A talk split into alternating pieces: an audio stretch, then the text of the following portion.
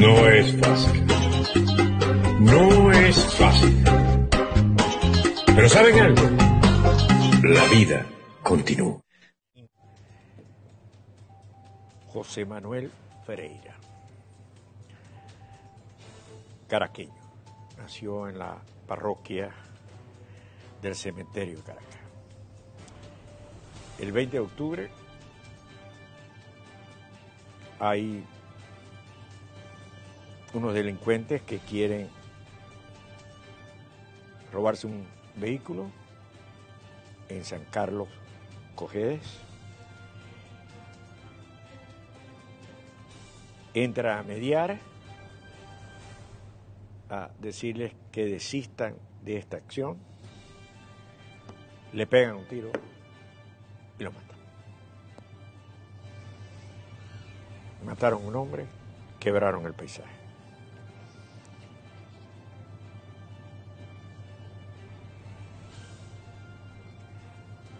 Si somos sinceros, la mayoría del pueblo venezolano se encuentra desorientado, desanimado, desconcertado. Y todos estos, todos estos triunfos internacionales, reunión de Organización de Estados Americanos, informe de las Naciones Unidas, los ve a través del cristal de la distancia. Sus condiciones siguen siendo cada día peor. Y ahora se usa el leño para cocinar los alimentos escasean, los servicios públicos no funcionan y se mantiene aislado.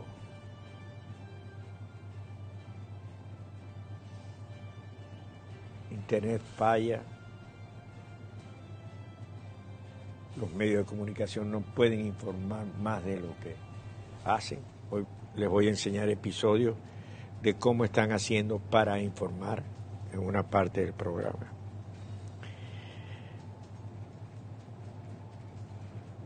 Perdió la esperanza. O no la perdió, se alejó la esperanza. Siente que la rutina diaria es la caída profunda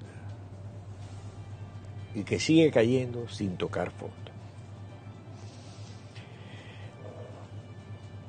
Hoy me voy a permitir tomarme un tiempo para leer el documento, la exhortación pastoral de la Conferencia Episcopal Venezolana, calificada como sobre la dramática situación social, económica moral y política que vive nuestro país.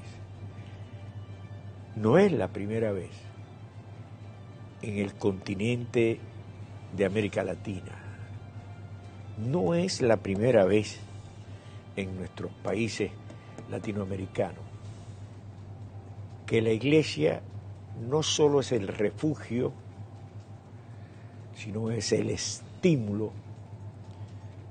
y le toca representar un papel importante.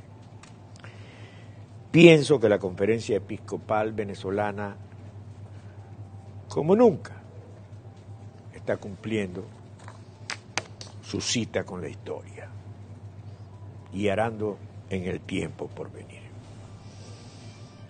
Voy a repetir, porque no me voy a cansar de repetir, el análisis que hace la Iglesia Católica.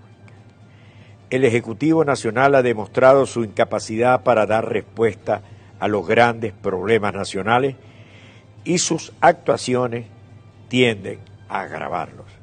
A todas luces aparece su único objetivo es permanecer a toda costa en el poder sin importar cuánto sufrimiento traiga eso al pueblo venezolano. ¿Es verdad o es mentira? Lo que ha demostrado Maduro y sus secuaces es que harán todo por permanecer en el poder. Hoy, ayer vimos la noticia de que los Estados Unidos había mandado un, un tipo para dialogar, para buscar una salida. No, no. Permanecerán en el poder. Se quedarán hasta lo último. Y habrá que hacer como con los tumores malignos, extraerlo. Porque si no va a terminar contaminando a una sociedad que va a morir. La Iglesia Católica a través de sus instituciones parroquias acompaña de cerca la vida de nuestro pueblo e intenta suplir sus necesidades prioritarias desde sus limitadas posibilidades, competencias y permisos que le otorgan. Y entregando la vida también, la muerte del sacerdote. Pero este varapalo no es solamente para los señores del Ejecutivo Nacional, es para la oposición.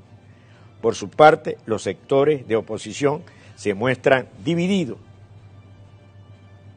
¿Es verdad o es mentira? Es verdad y sin presentar una alternativa verdadera de cambio. La imaginación es una de las características propias de los grandes políticos. Brilla por su ausencia. Tanto el oficialismo como la oposición no presentan un proyecto de país que logre reunir y convencer la voluntad mayoritaria del pueblo venezolano de vivir en justicia, libertad y paz y ustedes preguntan, pero hubo una reunión, hubo un programa. Sí, y convocaste unos técnicos, etc. Ahora, tú eres líder, tú tienes que llevar ese proyecto a la realidad. Tú no puedes actuar en base a una espasmos. Y va, bueno, sístole y sístole y diástole. Tiene que ser una labor continua, sistemática no una colección de palabras dichas siempre, igual de adelante hacia atrás que de atrás hacia adelante. No hay. Seamos francos, no hay. Venezuela reclama a gritos un cambio de actitud en toda la dirigencia política. ¿Falso o verdadero? Y más cuando nos hemos enterado que hay un chanchullo y hay unos dineros y hay unos dólares y hay unas cuestiones y hay quienes bloquean, etcétera, etcétera.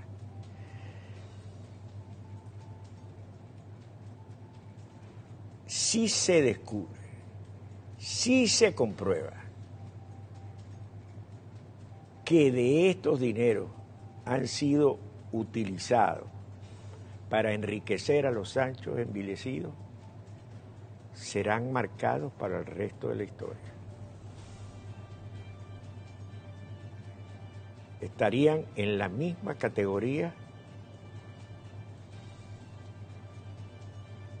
que los bolichicos, que los funcionarios de gobierno, que los ministros, en la misma categoría.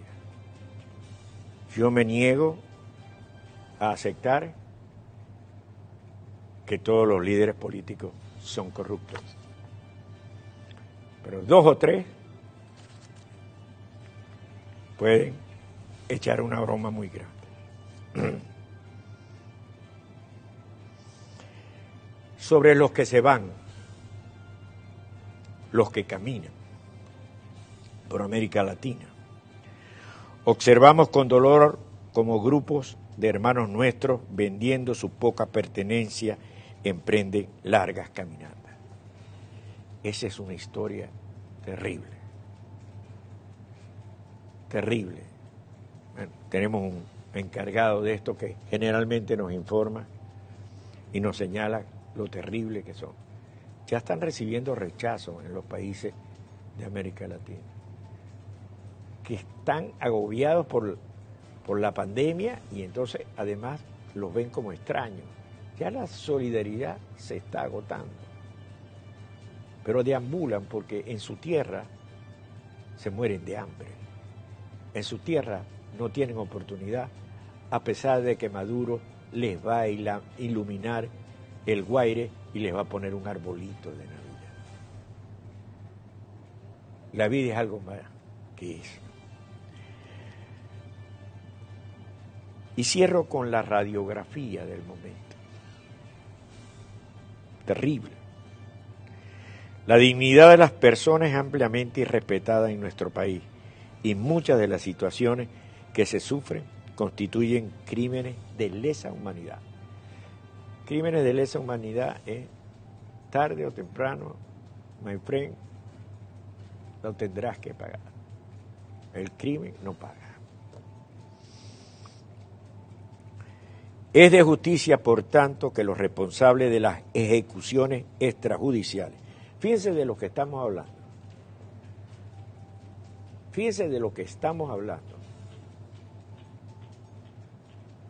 que ni siquiera en otras épocas cruentas y oscuras de nuestra historia hemos tenido esto como una política de ejecución diaria. Ejecuciones extrajudiciales, desapariciones forzosas, forzadas, detenciones arbitrarias y torturas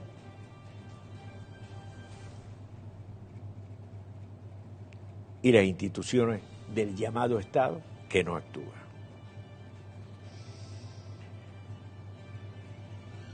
sobre la ley antibloqueo,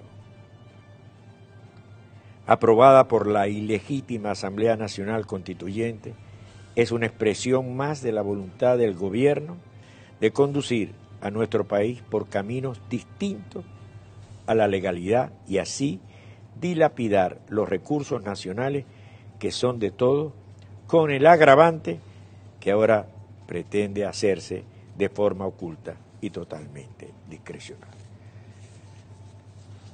de las elecciones no vale la pena hablar, que no van a significar nada. Y más que ahora inventó esta asamblea comunal de tal que va a controlar la Asamblea Nacional.